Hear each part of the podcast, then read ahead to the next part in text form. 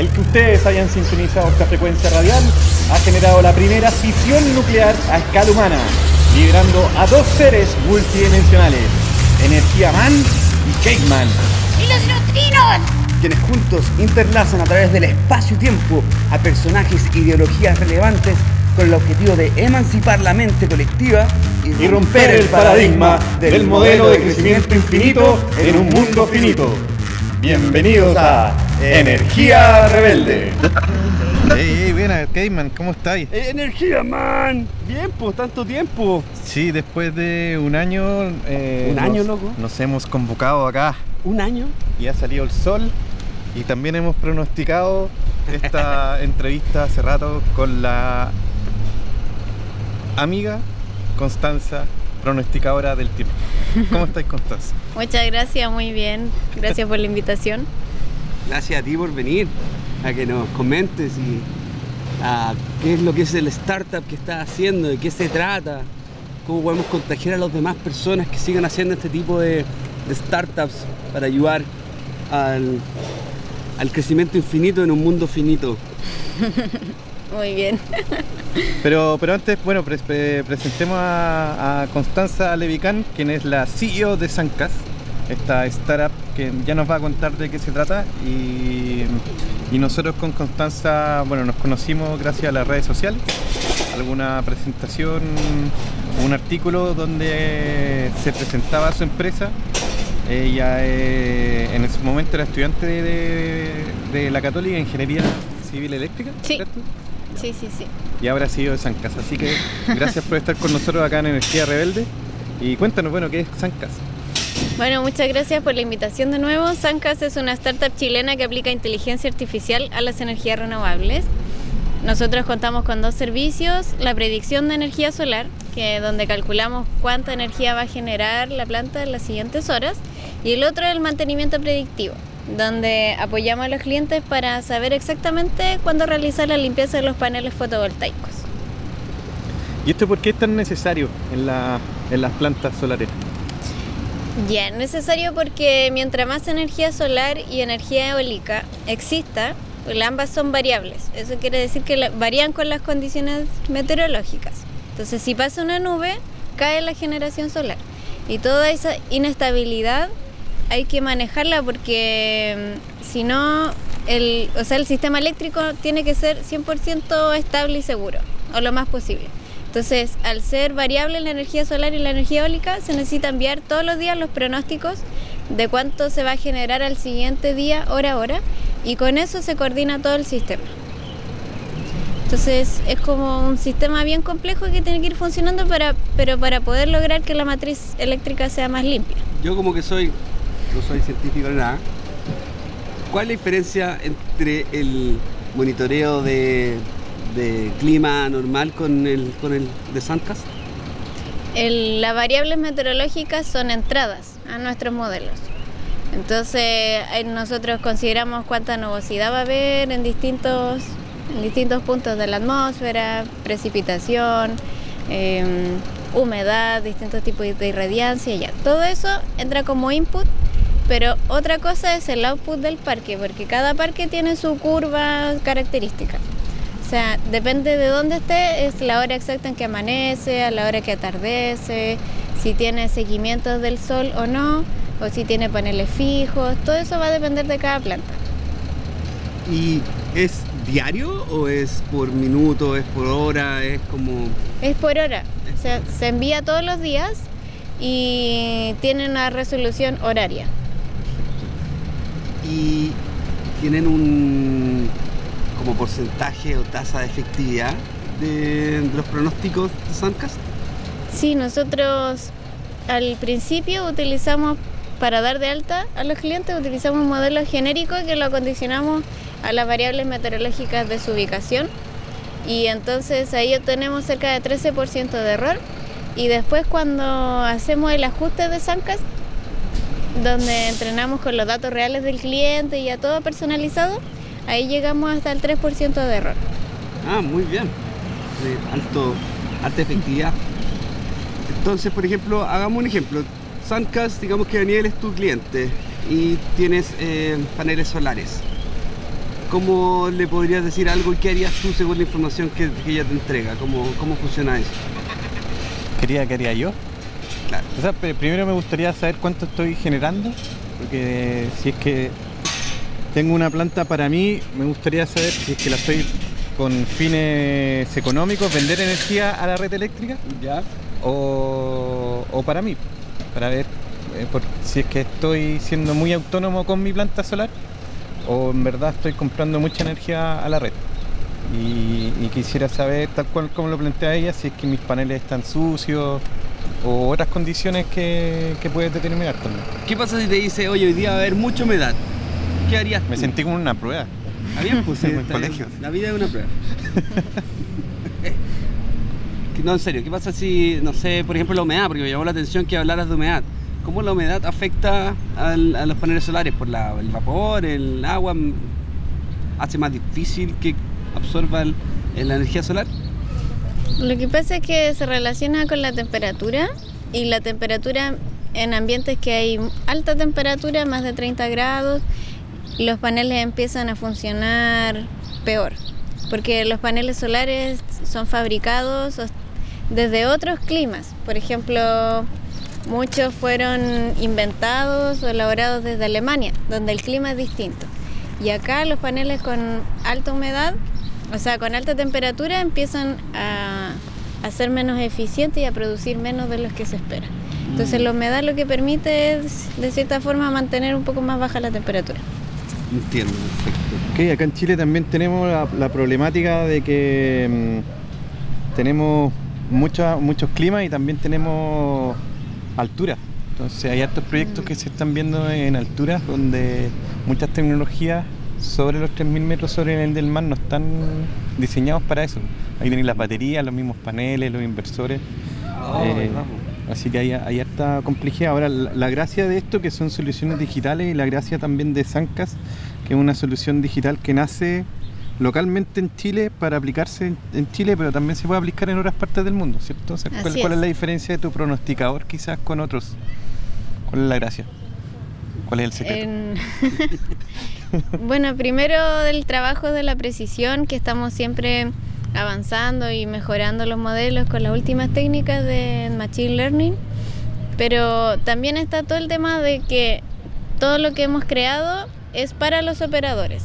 Entonces, no solo les permitimos cumplir con la norma técnica, sino que semana a semana le enviamos un reporte y con eso los operadores pueden ir decidiendo sus actividades. ¿Ya qué significa esto? Em, a veces solo con que un operador cambie un mantenimiento, que lo iba a hacer el martes, lo cambie para el miércoles, porque el miércoles va a amanecer nublado y lo hace el miércoles en la, en la mañana, ya con eso está optimizando cierto porcentaje de su producción y aumentando la producción de su parque, ya un 0,5 o un 1%. Sí, pues ahí tenía harta ganancia económica. Depende de la ca- de la- del tamaño. Si tú me dices a mí, como Daniel, si yo tuviera un panel en mi casa, posiblemente no me sirve mucho el pronosticador. Eh, mucha tecnología para algo tampoco. Pero en cuanto a capacidades, que no sé si lo han estimado o si se puede comentar quizá en, en qué capacidades de planta, habla- hablando de megawatt, 2 megawatt, 3 megawatt, etcétera, eh, como que se hace, hace sentido instalar eh, A no ser este tipo de A no ser que Sancas, por ejemplo, en el gobierno y dice, mira, ahora que en 20 años más, 10 años más, ojalá mucha gente está ocupando ese tipo de, tecnología de energía solar y eólica. Entonces, en vez de que nos llegue como el, sistema meteorológico del que estamos acostumbrados, quizás va a servir más lo que hace Sancas. Entonces, sí te serviría a ti saber que tenéis que hacer la mantención el martes y no el miércoles. Porque, o sea, el miércoles, no el martes, porque el miércoles va a estar nublado. Creo que es, es divertido pensar, porque, ¿cu- ¿cuál, cuál es el, el- el típico compadre que lee las noticias y lo molestan porque nunca la chunta Nunca nada? la chunta No recuerdo, pero pero que es difícil pronosticar el tiempo, ¿no? Sí. El- Claro. Y, y más ahora con el cambio climático, se ve que, que tengan esta precisión bien, pero me gusta tu concepto de que todos deberíamos tenerlo. Y ahí viene un, un tema como la generación distribuida, que si, la, si es que todos generamos en la, en la red, eh, vamos a aportar. Y, y la idea es que ese aporte sea súper eficiente. Y la forma de que sea eficiente es que todos tengamos opciones a las mejores tecnologías dentro de, De la información. Claro. ¿Cómo, cómo nace esto? Nace como un proyecto universitario mientras yo estudiaba en la universidad y primero con, con unos compañeros hicimos otro sistema, uno para incendios forestales, Ya, porque el 2017 eh, estaba quem- quemándose muchos bosques, estaba muy difícil la situación y nosotros como éramos de procesamiento de señales, procesamiento de imágenes, hicimos todo un sistema para monitorear las imágenes satelitales de la NASA. Y analizábamos las imágenes cada 15 minutos y detectábamos focos de incendio y emitía una alerta al sistema. Y también ahí había un, un matemático que hacía posible dirección de propagación del incendio. Era súper ¿Y esto se hizo, se llevó a productivo? eh, a mínimo producto viable y vi- fuimos a un concurso que se llamaba Hackathon Big Data Intel del laboratorio SCL y ganamos el concurso, nos fue súper bien, pero después intentamos llevarlo a la empresa, al gobierno, fuimos a la UNEMI, a las forestales, pero na- nadie nos pescó en realidad. Tenés que hablar con Forestín. No. Así fue. Oye, qué grave que no lo hayan pescado. Así ¿Qué fue. te decían? ¿Ya tenemos algo? ¿O no tienen nada? No tenemos lucas, ¿no? No, que tenían un plan de digitalización a 10 años. Así me, me dijeron, literalmente. No, Chancho ya estaba cortado. ¿Mm? Pero claro, lo grave no es que ya tenemos un sistema, esto está súper... Porque si me hubiesen dicho esto está, esto ya está solucionado, no, no necesitamos nada de lo que ustedes hagan, está bien, pues no lo entiende. Pero en realidad no había nada, ningún sistema digital, era todo a mano. Y tú se lo traías listo. Sí, pero no, Y el- no pudimos. Ahí. Y, y salió un anuncio, creo, la semana pasada que, que se, se esperan que los incendios sean más graves este, este año. Sí, obvio, sí. cada Así vez va a ser más grave. Está la embarrada en, no solamente en California, sino en Siberia, la parte de arriba del norte, no sé por Rusia arriba, Siberia. También récords de, no se nota porque no hay gente, pero son récords también de que, hola amigo, amiga, A todo esto estamos en un parque, en una plaza. Estamos en una plaza en Las Rejas. Entonces vienen perros a visitarnos de vez en cuando, haciendo un picnic muy rico que nos trajo Constanza. Sí, gracias Constanza. y unos berlines que trajo Energía Man. Así es. Oye, eh, estáis, estáis metida en otros en otros temas. Nosotros también nos hemos, hemos coincidido, por ejemplo, en el CIGRE, que es esta Comisión Internacional de Gremios de Redes Eléctricas, creo que Sí. es la, la sigla. Y, y ahí estuvimos participando en, el, en identificar las brechas de ciberseguridad para la red eléctrica y ahora estamos en también brecha de ciberseguridad para lo que es Smart. Grid segura. Smart Grid. Eh, y eh, ahí estáis liderando un, un comité, ¿no? Que es el comité La célula 2, nuevas célula. tecnologías. de nuevas tecnologías. Sí. Está interesante ese proceso. A ver qué sale. Es entregable. Eh, pero lo, lo más curioso es que te llamaron a propósito de tu startup para estar dentro de la revisión de la política energética a largo plazo. Eh, ¿Cómo, cómo fue eso? Mira, fue literalmente que yo estaba en mi pieza y como a las mm, pasadas las 7 de la tarde yo ya no estaba trabajando. Entonces recibo una llamada, un número desconocido y a veces uno dice, "Mm, contesto, no contesto, no sé. y me llama, bueno, y contesto y me dice, buenas tardes, Constanza Levicán, eh, llamo de parte del Ministerio de Energía porque el ministro Juan Carlos Llorbet quiere conversar con usted. Y yo como, ¿qué? ¿Qué hice de malo?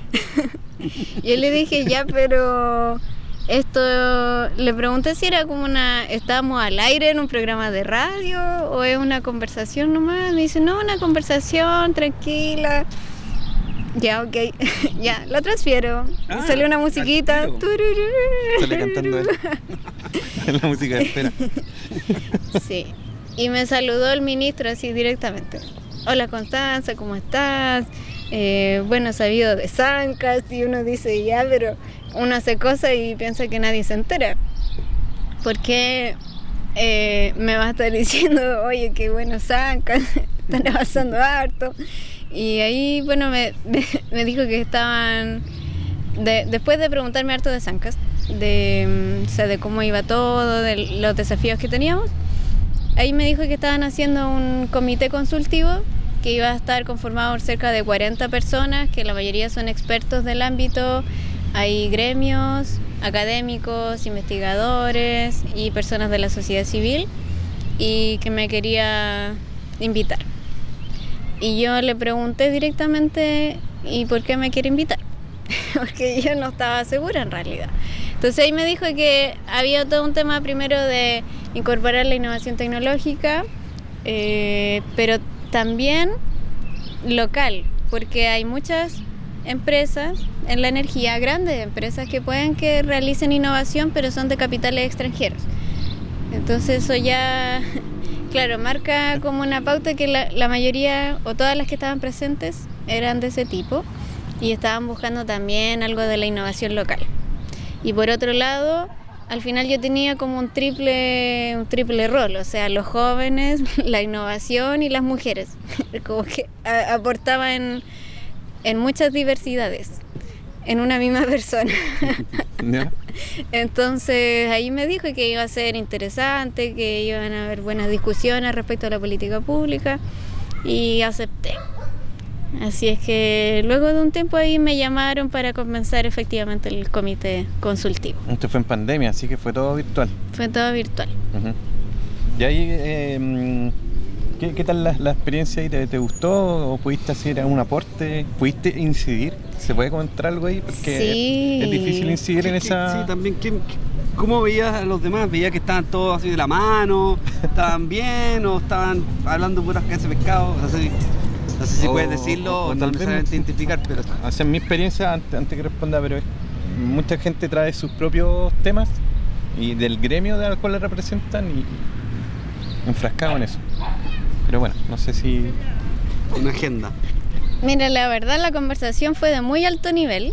Yo estaba, yo estuve muy contenta de participar porque la conversación fue de alto nivel, fue siempre en el marco del respeto y yo conocí opiniones que no pensé que existían dentro de.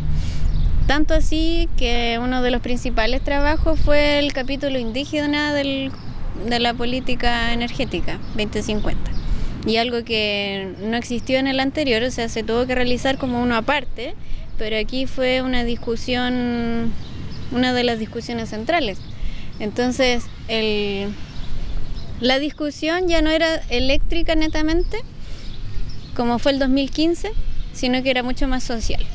Entonces se habló mucho de la democratización, de los derechos de los pueblos indígenas, también del rol de las mujeres y, y finalmente de, ya no hablar solo de consumidor final, sino que de usuarios y de participantes del, del país o ciudadanos. Así que, y respecto a incidir, incidí en algunas cosas súper puntuales que fueron como mi... la posteridad, Sí, como mis puntos fuertes en, en, el ámbito. No, yo no iba en una posición de pelear todo ni, ni nada por el estilo, porque obviamente hay que llegar a acuerdos, eso era lo más importante. Pero hay un punto en específico me acuerdo mucho que nosotros teníamos una meta respecto a las reducciones de reducir gases contaminantes de efecto invernadero y ciertos ministerios no querían que se incluyera así directamente como la meta reducir en un 60% de aquí a no sé cuánto, porque se estaba creando la, la estrategia de cambio climático de largo plazo dentro del gobierno y era como entre no lo pongamos ahora porque después nosotros lo vamos a hacer en otra ocasión. Y, en definitiva ahí yo incidí directamente para que se quede la métrica, se quede la meta y agregando una frase que dijera la cual se actualizará en caso de que la estrategia de cambio climático de largo plazo sea más exigente. Entonces se puede hacer con un detalle súper específico, pero que si no, no hubiese quedado, pues se, se habría eliminado. Ok, sí, queda, queda. Es importante, sí, que a, mí me pasó cuando creamos el Foro Mundial de la Bicicleta, eh, acá en, Santiago de Chile, que fuimos a hablar con el Ministerio de Energía para hacer eh, pedirles fondos para financiar la, la, la actividad que íbamos a hacer en la Plaza Maipú. Y lo que queríamos hacer era un bicicine. Y el bicicine salía un millón de pesos. Le estamos pidiendo un millón de pesos. Mm. Y, y me dijeron que, que no, no iban a financiarlo porque no estaba dentro de su estrategia o política a, a hacer esto. Y le dije, ¿cómo que no? Met- Métase a la página 45, dice ahí, eh, meta. 7% de participación de bicicletas en, la, en ciudad al año 2025. Y quedaron un minuto callados, callados. Eh, ya los vamos a financiar. ¿En serio? ¿Lo financiaron? Buena. Pero por eso es importante colocar metas. Estoy como. Por eso mismo. Así que Mm. bacán. Buena. Buena, buena incidencia. Entonces, esto nació de, una de la universidad. Comentabas que empezó antes con lo de los bosques, eh, los incendios forestales. eh, y luego se derivó, ¿cómo derivó? ¿Cómo llegó? ¿Cómo lo trabajaste? ¿Cómo nació? ¿Y cómo fue el éxito? Eh, bueno, nació de- del fracaso de los incendios forestales. Fue el que, que se, llama, se llamaba Fire Ranger, nuestro sistema Buen de nombre. alerta. Mm, Vende. Un nombre rockero. Buena. Eh, bueno, y después justo fue el boom mediático en la prensa nacional con lo que dijo Al Gore o de el potencial de Chile respecto a la energía solar, particularmente en el desierto de Atacama, como el lugar con mayor ir- irradiancia a nivel mundial. Y en definitiva la respuesta, una de las respuestas más importantes para un futuro más sostenible, o sea, cambiar las energías contaminantes por energías limpias y entre eso la energía solar, que está a la mano. Y ahí decidimos volcarnos hacia la energía solar, pero utilizando toda esta información que nosotros ya sabíamos hacer, eh, esta tecnología de las imágenes satelitales, de la meteorología, aplicarla a otro problema. Y es en realidad como no se debe hacer la innovación tecnológica, porque la invención consiste en que uno inventa algo, tiene un producto o hace algo de la nada, lo inventa, pero para sí mismo. En cambio, la innovación tecnológica tiene que nacer desde el problema y ahí uno aplica una tecnología. Entonces, como ingeniero, pasa mucho que en la ingeniería se crea un producto y después uno trata de buscarlo donde es, pero en realidad eso no es la innovación. Bueno, entonces ahí buscamos dónde aplicarlo y, nos des- y descubrimos esta normativa técnica respecto al envío de los pronósticos de las centrales fotovoltaicas. Y ahí encontramos oportunidad de negocio porque ya es un servicio que se puede vender porque es una obligación para las plantas enviar la predicción. Y teníamos competidores, entonces ya es un mercado que existe y nosotros podríamos desarrollar un- una solución. Bueno, y después de eso son como tres años para llegar hasta acá, así que no sé cómo quieren que sigamos, podemos ir paso a paso, saltarnos. ¿Siguen siendo startup o ya pasaron a otra? Sí, somos startups, sí. Porque no sé cuáles son las denominaciones, como que son startup, después algo más, algo más, algo más, no sé qué. Sí, o sea, los más famosos siguen siendo startups, así que nosotros no podemos hacer otra cosa. Ah, ok. Solo que estamos la parte iniciando nuestra parte app de startup. Ya. Porque startup tiene el start, que es comenzar, crear un modelo de negocio, dar la vuelta, dar la vuelta, dar la vuelta, hasta que uno realmente se ajusta eh, al producto y al mercado. Entonces cuando ya termina eso, empieza la parte app, que es escalar ese producto para ese mercado. Tomando en cuenta lo que hablaba Daniel hace poco sobre. Va y dice, oye, tengo esto, por ejemplo, lo del cine, bicicine. Ah, no, no, no tenemos plata para eso. También eh, cuando fuiste tú con lo de la- los bosques forestales, el sistema ese, el Fire Ranger. eh, también te dijeron, no, que 10 años de digitalización. Me pregunto, porque siempre soy medio sospechoso y conspirativo, lo que quieran.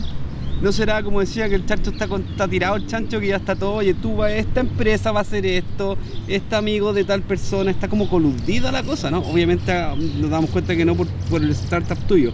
Pero aparte de ese caso, ven esa como que, porque hay mucha crítica donde todo este cambio algo más verde eh, es un disfraz para pasarle plata a otras empresas y a otras cosas, seguir la, la- corrupción, o no, no sé si la corrupción, pero manteniendo sin así no hacer la distribución de riquezas que debieran hacer ni de oportunidades como deben hacer. pues. No sé si, si tú ves eso. no Tienen un si- espía del gobierno acá, al lado nuestro. Mira, yo creo que el- bueno, la corrupción en Chile existe y van a existir esos problemas, eh, lo- dificultades las confianzas que hay hoy en día en la política. Pero en- al menos en el ámbito de la energía no creo que es porque sea que todo está designado. Ya. O sea, yo no creo que había otro Fire Ranger en la ONEMI, por así decirlo. O sea, no había otro proyecto como el de nosotros al que ellos ya tenían contratado, sino que no tenían la intención de contratarlo. Entonces así veo también como el proyecto de la, del BCC, no, en realidad no, no teníamos considerado hacer nada de eso. Entonces como no está en nuestra mente, no está en nuestro presupuesto y de ahí para hacer cambios y convencer a tanta gente, eh, no queremos hacerlo. Yo lo veo así en este tipo de cosas. En- obviamente en otro, en otras etapas sí puede haber corrupción y no, no puedo negarlo. Claro, eh, pero en temas de, de- de energía o energía renovable, energía renovable ya son ya son verdes. Ya. Espérate nomás. Están, están bo- boicoteando nuestro nuestro programa. Son unos perros. Mira, vea. Entonces, eh, ahí eh, el tema por qué no probemos esas cosas verdes. Entiendo lo tu, tu planteamiento de que hay muchas, por ejemplo, este tema de la minería verde, ¿cachai? Que ¿qué? ¿Qué es esto? ¿Verdad está llamando minería verde? Y ya todo, todo, todo le está viendo el, apellido susten- sustentable, sostenible y, y como que se manosea y finalmente no, no confiáis. Pero sí estamos un poco claros de que una energía solar es, por ejemplo, sí es algo verde. ¿Por qué? Porque viene energías renovables y no contamina o, libera menos emisiones de gas efecto invernadero comparado con otras. Y por supuesto que hay poderes interesados, pero, eh, lo hemos conversado en otros programas, pero eh, ¿por qué seguimos prohibiendo el gas o el carbón? El gas puede ser, pero el carbón todavía. Complejo ese tema. Oye, para, mm, para pasar a, la siguiente parte que la, la después la va a conducir Sebastián y seguimos con Constanza. Eh, nosotros siempre en este programa le pedimos a todos nuestros entrevistados y entrevistadas que pidan una canción que la relacionen con energía o con rebeldía. Así que, ¿quieres escuchar algún tema o, qué tema te gusta? ¿Y por qué te, te gusta ese tema? Bueno, a mí me, gustan me gustan muchos temas, obviamente. Pero quiero irrumpir un poco aquí el programa porque he visto que siempre escuchan rock. Así es que sí, pues los temas que se piden también. Ay, nos han pedido de todo, en verdad. Pero Música clásica hasta. Sí. Pero bueno. Pero sí, siempre tendencia al rock. claro, entonces no quiero que, que olvidemos lo- los ritmos latinos. Muy bien. Tenemos muchos ritmos latinos muy bonitos que no conocemos, que podemos nombrar la salsa, la bachata, el merengue, el cha-cha-cha, calipso, Calipso. samba, bossa nova, la cueca, entre otras cosas, así que voy Los a, Los bailo todos, no el chorizo. voy a elegir un- una salsita para que nos dé energía que se llama La 33, que es como la, la canción de presentación de una orquesta colombiana que se llama La 33. Señoras y señores, tengo el gusto de presentarles de la capital de la República para Colombia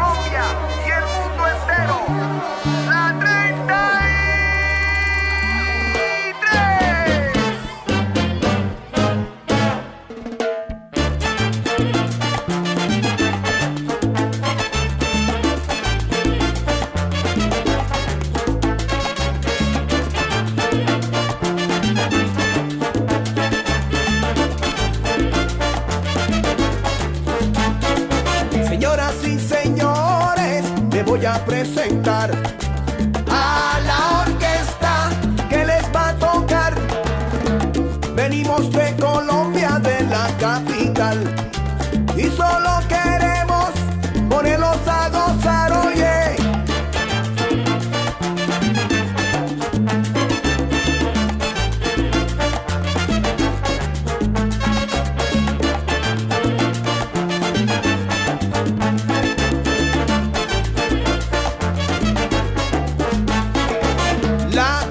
23 le está tocando.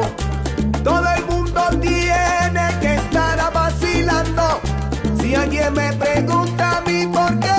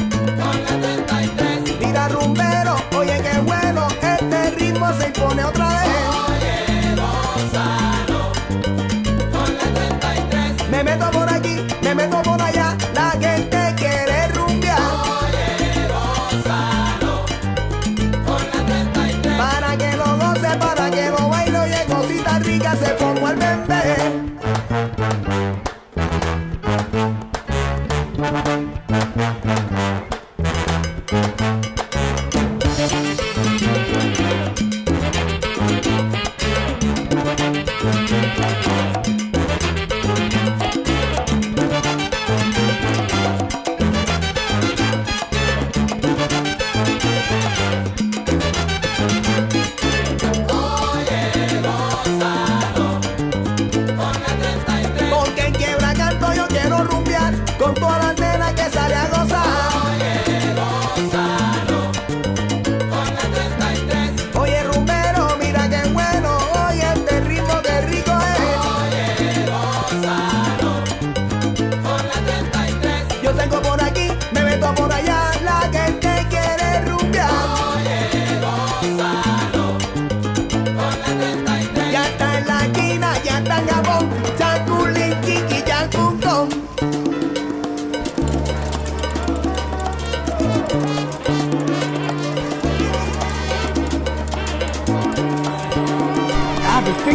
entonces, qué buena canción.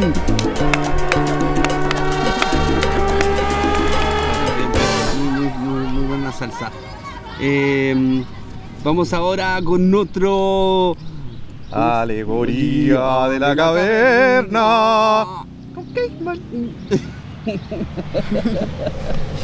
bueno, em, vamos a cambiar un poquito el el- la alegoría de la caverna. Tú obviamente saliste de la burbuja de la caverna y miraste y viste todo. Dentro de las enseñanzas o de los temas o comentarios que hay de la alegoría de la caverna de Platón, cuando la persona sale, sale de la caverna, le duelen los ojos por el sol, porque estuvo metido el ojo y no pudo mi- mirar, ver hasta 24 horas. Poco voy a ver la luna, después empezó a ver bien. Cuéntanos cu- en tu proceso de salir de la caverna, que estás haciendo esto, que no es muy normal, entre comillas, que la gente se dé cuenta y tome acciones, salga de la caverna. ¿Cuál fue para ti el dolor de ojos por el sol? ¿Qué fue lo que te costó? ¿Qué fue lo que te costó mirar? Hoy salí, pero... ah, mm.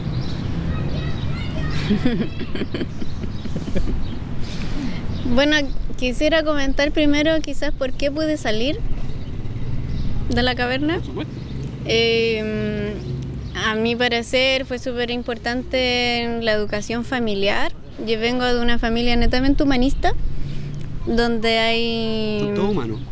sí. Et- Entonces, salir de esas conversaciones, quizás como de los papás ingeniero, hijo ingeniero, nieto ingeniero, de todo, eh, tener otro tipo de conversaciones donde se hablara mucho de educación, de psicología, sobre todo de educación. O sea, toda mi vida en la mesa se ha hablado de educación. Entonces eso me, me permitió tener más sensibilidad o como quizás entenderme o sentirme más despierta de mirar más los problemas. Y una vez que ya me di cuenta que hay muchos problemas que podemos solucionar con tecnología, eh, está el, el tema de que si bien se habla mucho del ecosistema emprendedor chileno, incluso se ha hablado del Chilacon Bailey, en realidad darme cuenta que me dolió los ojos cuando me di cuenta que en realidad el, apoyo que ha- el apoyo que hay es muy, muy bajo. O a veces incluso casi nulo. Entonces eso ahí me di, me di cuenta y me dolió, me dolieron los ojos. Perfecto. Ahí, interesante. Mucha chaya y no pasa nada. Em, ¿Qué entiendes tú por energía?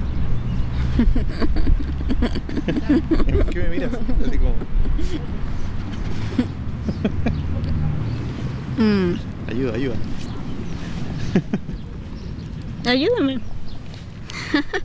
Eh, por energía, todo lo que sea capaz de movilizarte. Em, bueno, obviamente están las definiciones físicas, pero es en realidad cualquier ente o pensamiento o cualquier cosa que, que te permita movilizarte, tanto a los humanos como a los objetos. O sea, está la energía potencial, que está cuando la pelota cae desde arriba hacia abajo. eh, cae gracias a que está esa energía. Y, pero, pero para los humanos, claro, cualquier cosa que nos permita despertarnos en la mañana, decir, eh, esto voy a hacer hoy día, quiero hacer esto porque me gusta. ¿Qué es para ti rebeldía? La rebeldía puede ser... Tiene mucho que ver con la filosofía, o sea, de cuestionarse las cosas, de por qué esto es así, por qué no puede ser de otra forma, o por qué mi rol debe ser este, por qué no puedo tener otro rol y así sucesivamente. ¿Qué fue lo que más te has sentido así como bien de tu carrera profesional o del mismo proyecto Suncast? Ahí lo puedes elegir tú, que fue el momento épico de clímax que tú dijiste, qué bueno que hice esto.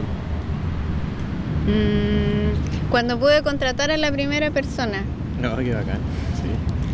Cuando pude contratar, bueno, primero de encontrar, porque se habla mucho, obviamente, de la startup hacia afuera, de sus clientes, de sus alianzas, de sus productos, pero lo más importante y lo más difícil es crear un equipo. Y de ahí siempre los fundadores te van a hablar de que el equipo, el equipo es lo más importante, siempre en cualquier podcast de fundadores de startups tú vas a ver eso. Y Claro, el momento en que ya encontré la primera persona y contraté efectivamente a la primera persona. Esto significa que iba a estar full time, eh, con contrato de trabajo y que se iba a quedar. O sea, no es como que iba a ser un proyecto y se iba a ir, sino que se iba a quedar. Ese momento fue épico. Muy bien, high five. ¿Qué, qué perfil es eh, científico de datos? Porque ahora están saliendo como carreras que, que se requieren para este tipo de innovaciones, inteligencia, inteligencia artificial, machine learning. Claro. No sé qué, qué carrera hace. Sí, bueno, en este caso es Pedro Correa, el ingeniero de Machine Learning de Sancas, que salió de Ingeniería Eléctrica de la Universidad de Chile, pero que ellos tienen un minor que se llama Inteligencia Computacional y que ese está súper bueno, porque de hecho ahora llegó otra, otra ingeniera, está haciendo su práctica también de la misma escuela del, ingen de la inteligencia computacional. Ok, si nosotros también en ABB tenemos ahí a otra chica también, de ingeniería mecánica, que los ten- la tenemos en un proyecto de inteligencia artificial y machine learning. Ah, Carlota, le mando saludos a Carlota. Hola. Allá. No, buenas, felicitaciones, bacán, bacán. ¿Qué se viene ahora para Sancas? Sabemos que están ahí en una... Dubai te viene. Sí, entre Dubai, cuéntanos de Dubai y también tienen un... Quizás se ganen un premio por ahí. ¿En qué están? Ahí. Eso hemos, hemos escuchado, nos sopló un, un pajarito acá en la plaza.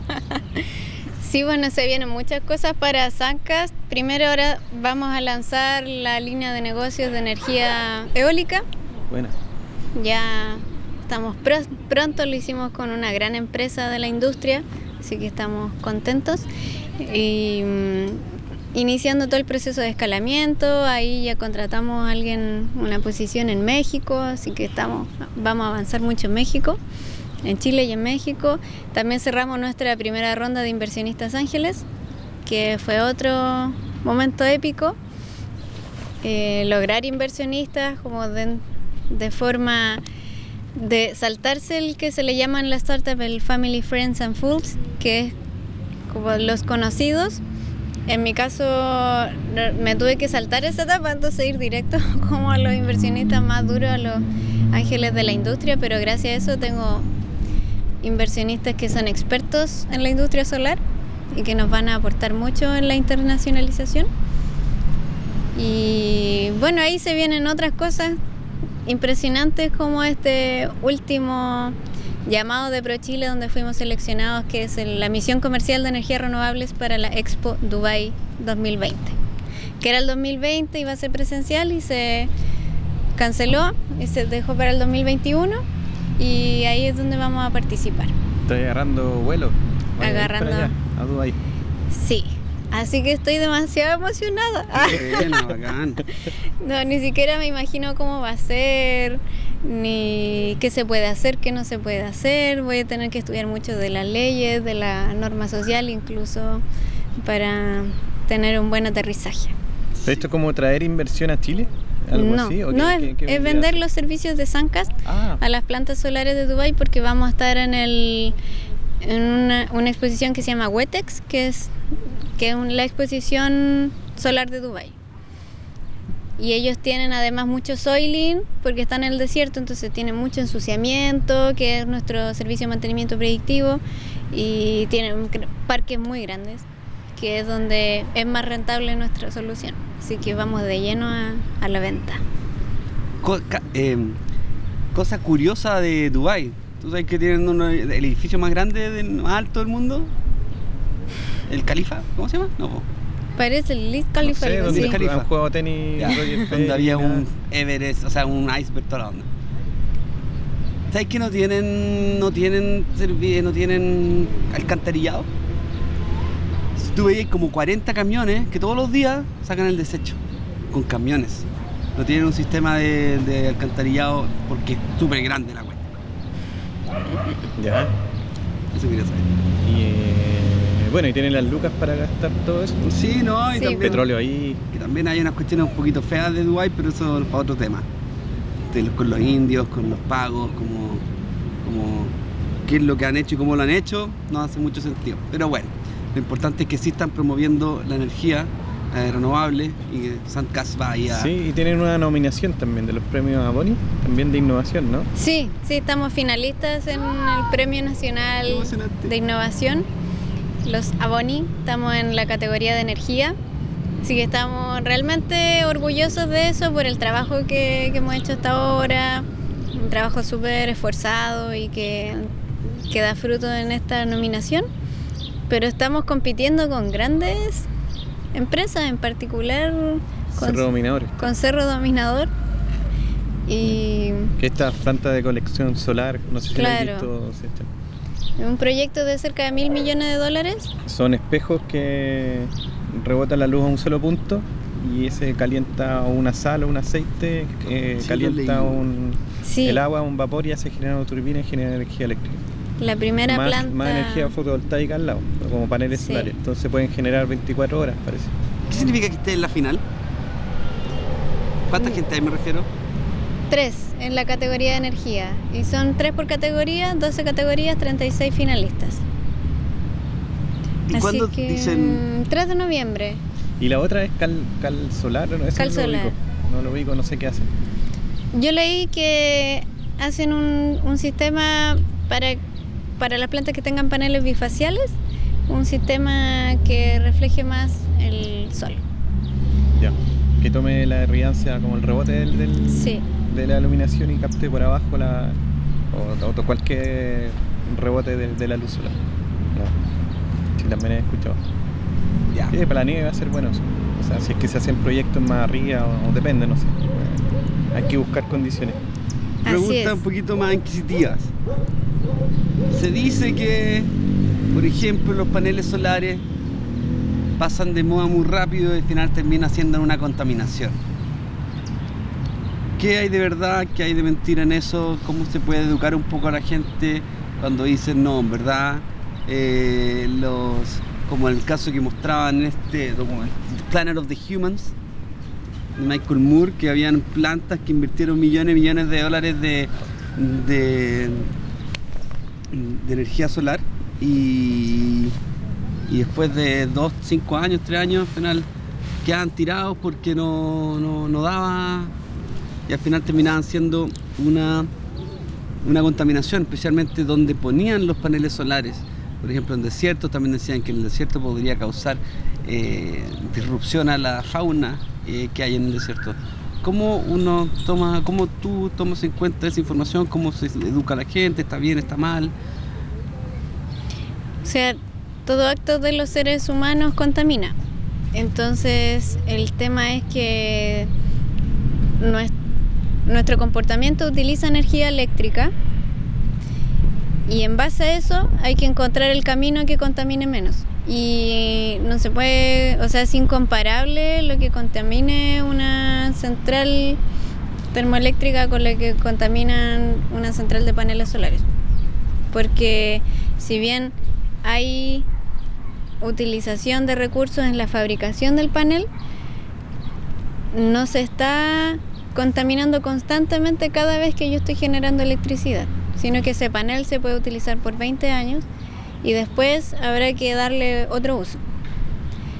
Pero si, pero si no, estaríamos generando energía de forma contaminante. Entonces hay que verlo en su contexto, como entender si no, cómo lo haríamos. Porque si no, realmente la otra opción es no usar energía eléctrica y se destruye la forma en que vivimos actualmente. A no ser que tengamos la antena de Tesla. ¿Tú sabes, estás familiarizado con la antena de Tesla, Creo no? que se vendría a ser transmitir Electricidad, electricidad. gratis a todo el mundo desde un punto de una red con la atmósfera de la Sí, eso Tierra. está probado, bueno, y algunos celulares se cargan así, ¿no?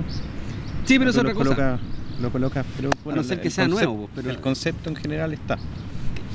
Ahora, pasar tanta, eh, tanta capacidad de electricidad de un punto a otro, Es que no, No, porque no era con la atmósfera. Lo que, lo que, la, la que decía Tesla es que la electricidad, ahora hay electricidad, que todo está hecho de electricidad.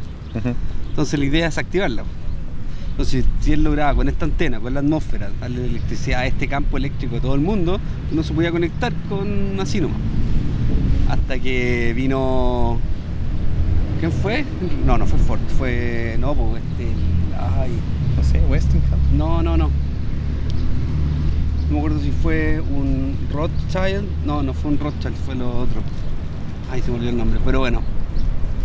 No le quiso dar la plata porque era gratis. po.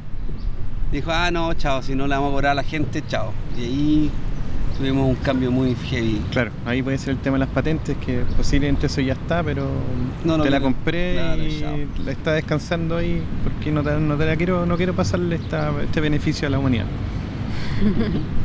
Pero sí, pero él, llevando lo que tú dices. Ahora es, claro. es heavy pensar eso en el sentido que eh, estamos en una crisis climática, ¿no? Y, y necesitamos que todo sea lo más sustentable posible, menos contaminante posible.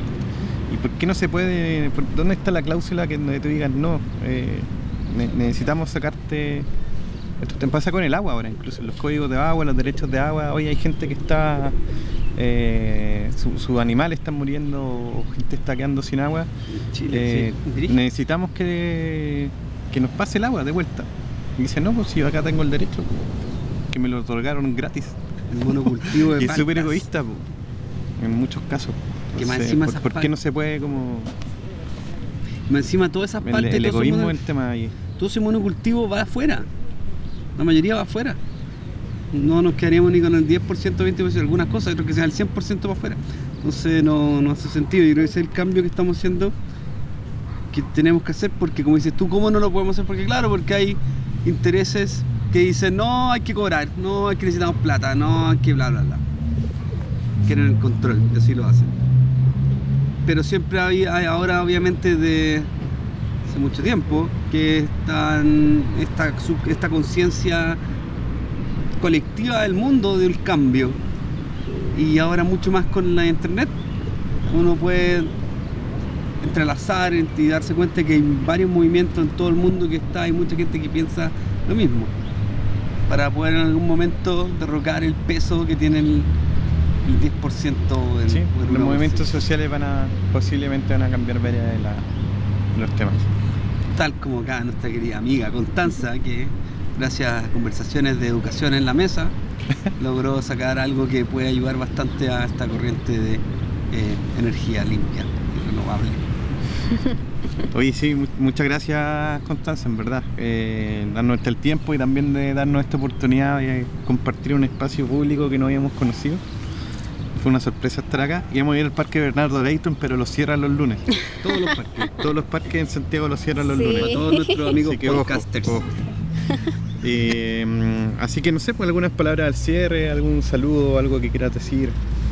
palabras de cierre de, mm, bueno, todos los que puedan estar escuchando, que quieran hacer su cambio, que quieran hacer su apoyo al cambio, lo pueden hacer de distintas formas, desde las empresas donde trabajan, o si están en la universidad, que aprovechen ya que están en la universidad y que hagan sus propios proyectos y no importa que fallen porque aprovechando que están ahí pueden fallar rápido, fácil y barato y, y ver si quisieran continuar la senda del emprendimiento.